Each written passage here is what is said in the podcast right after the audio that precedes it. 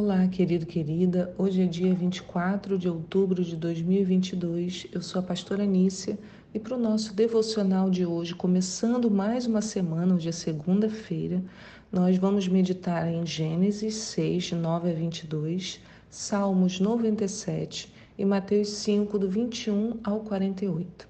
A pergunta de hoje é: com quem andamos? Com quem andamos? E que diferença isso faz na nossa vida. Eu, tô, eu estou desde sexta-feira passada né, com essa frase na cabeça.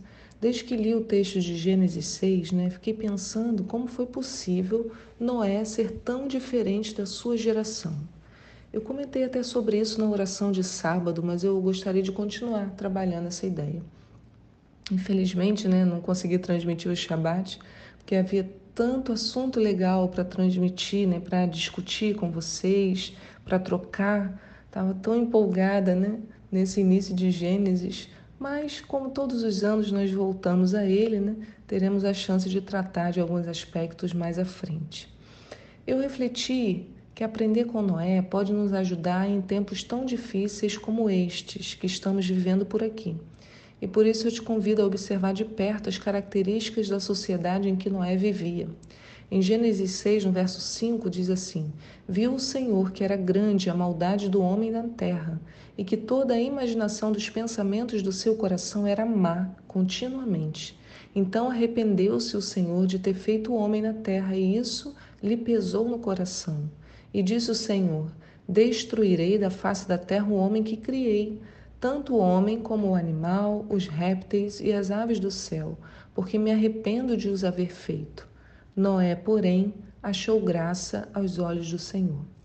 Então a sociedade de Noé era cheia de maldade.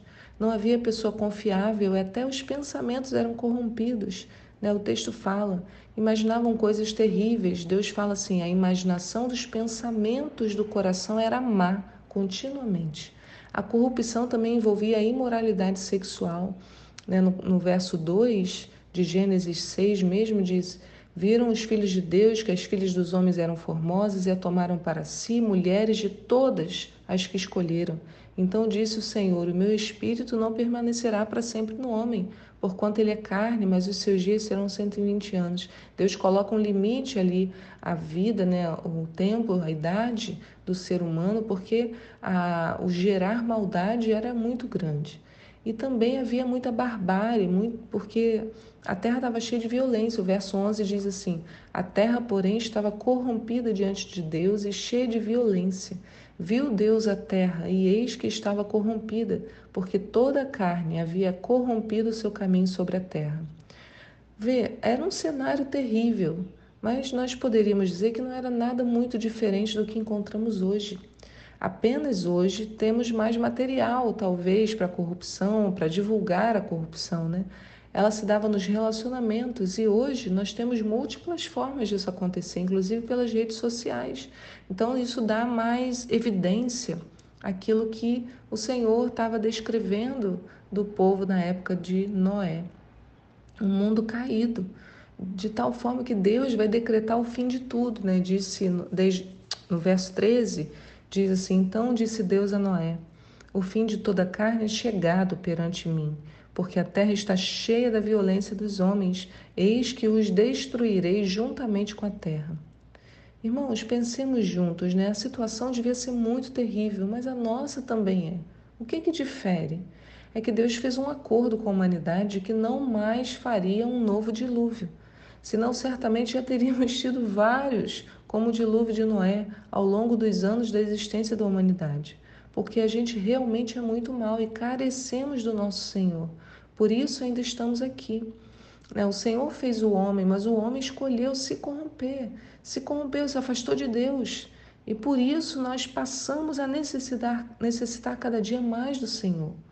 Né? Então, bem, já sabemos como era o mundo na época em que Noé vivia e já sabemos que ele era um mundo muito similar ao nosso, né? a terra clamando por tanto sangue derramado, por tanta sujeira, por tanta promiscuidade. E o que, que Deus viu quando olhou para esse mundo corrupto? Por mais incrível que pareça, Noé se destacou em meio a tantas histórias terríveis. O verso 8 diz que Noé achou graça aos olhos do Senhor. E depois, na sequência, o verso 9 continua: E estas são as gerações de Noé. Era um homem justo e perfeito em todas as suas gerações e andava com Deus. E, gerou Noé três filhos, sem cães de fé. Então, que resultado inesperado, né? Diante do mundo caótico, Noé despertou a graça de Deus. Um outro termo possível né, de tradução seria: Noé encontrou o favor do Senhor. Então, no meio de pessoas violentas, pervertidas e mais, Noé se manteve íntegro e justo. A Bíblia fala esses termos, né? Diz: era um homem justo e perfeito em suas gerações e andava com Deus. Essa palavra justo e perfeito, né? Tzadik, do hebraico, para justo, e tamim, que fala de ser perfeito. Na verdade, tamim pode ser traduzida por sem defeito. Quer dizer, Noé não se corrompeu. E por quê? Essa é a pergunta principal. O que, que fez Noé se manter íntegro e sem culpa aos olhos de Deus? Eu encontrei, em princípio, duas respostas para isso que eu queria hoje, né? O devocional é sobre isso, sobre essas duas coisas. A primeira reside no nascimento de Noé e a segunda na sua prática de vida. Quando Noé nasceu, vou falar das duas agora, né? A primeira sobre o nascimento. Quando Noé nasceu, a Bíblia faz um relato interessante. Encontramos em Gênesis 5 a, a, a genealogia de Sete, né? Sete filhos de Adão e Eva. Quando o pai de Noé, aí vai contando, Sete teve filho ali, filho aqui, não sei o que, então vai lá de Adão, Adão e Eva teve Sete, logo depois da história de Caim e Abel, e passa-se contar a história a partir de Sete por causa da, da, de todo o terrível né, que aconteceu entre Caim e Abel. E aí vai contando os filhos todos a partir de sete. Mas até chegar em Noé. Quando o pai de Noé viu o seu filho, ele fez uma declaração. É muito interessante, porque em todos os outros vai dizendo: ah, e fulano teve Beltrano e Ciclano, com tantos anos. E aí depois Ciclano morreu, viveu tanto tempo, depois morreu. Aí esse filho teve fulano e fulano. Mas no nascimento de Noé foi diferente. Quando diz que Noé nasceu, diz que o pai dele fez uma declaração. Em Gênesis 5:28 conta: Lameque viveu 182 anos e gerou um filho, a quem chamou Noé, dizendo: este nos consolará acerca das nossas obras e do trabalho de nossas mãos, os quais provêm da terra que o Senhor amaldiçoou. Desculpa. Então, olha a declaração que o pai de Noé faz para ele: Este nos consolará acerca das nossas obras e trabalho das nossas mãos, os quais provêm da terra que o Senhor amaldiçoou. Então, ali no seu nascimento, Noé recebe do seu pai uma oração ou uma profecia que já direcionou o seu futuro.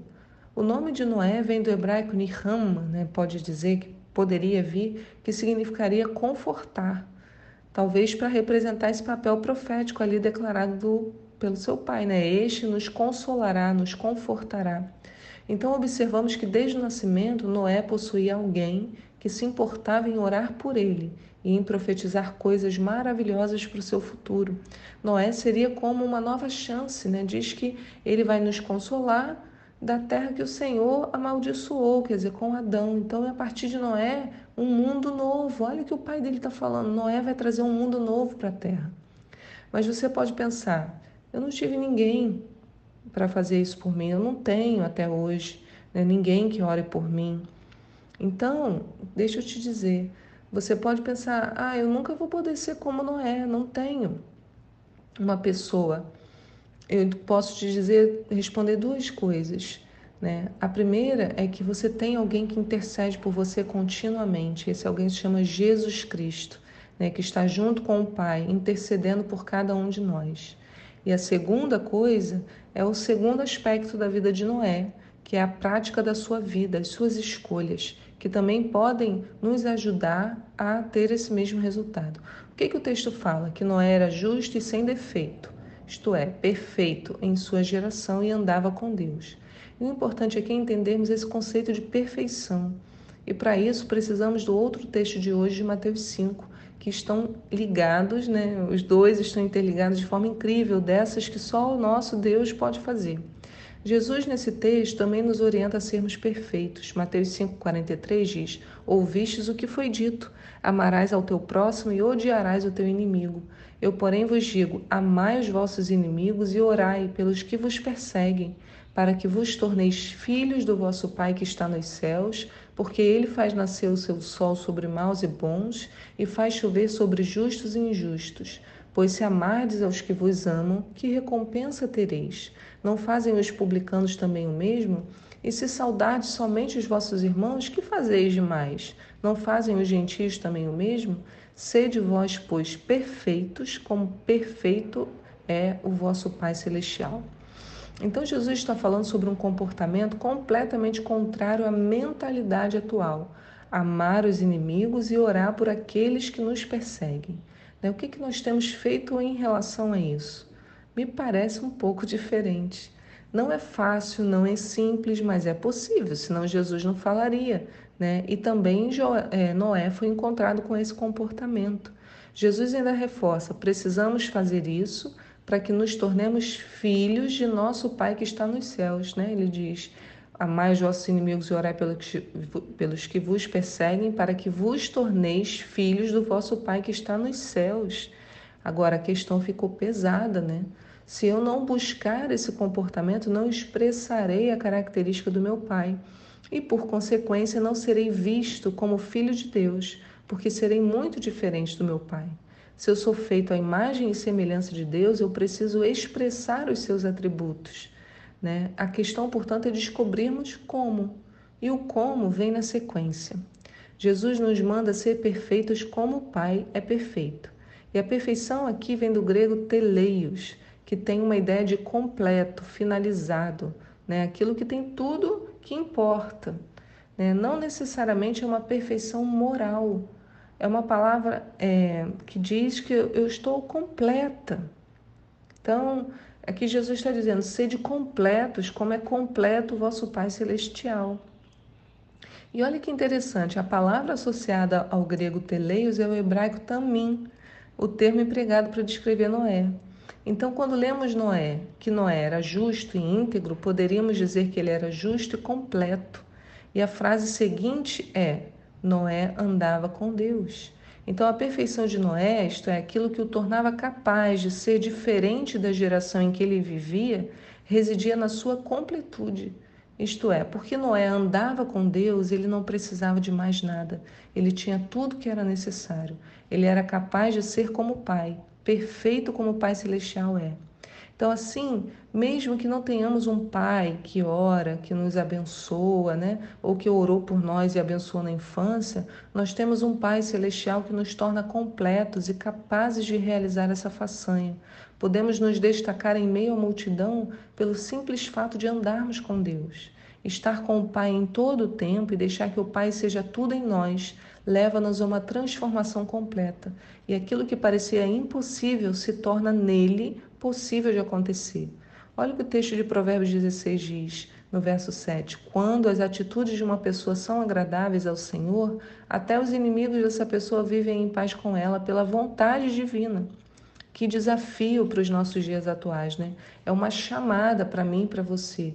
Que vivamos em Deus, caminhando com Ele em todo o tempo, que permaneçamos nele. João 15 diz: Eu sou a videira verdadeira e meu pai é o agricultor.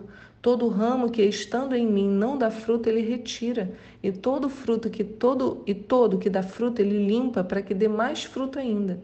Vós já estáis limpos pela palavra que eu vos tenho transmitido. Olha a importância da palavra. Permanecer em mim e eu permanecerei em vós. É Jesus que está falando isso. Nenhum ramo pode produzir fruto por si mesmo se não estiver ligado à videira.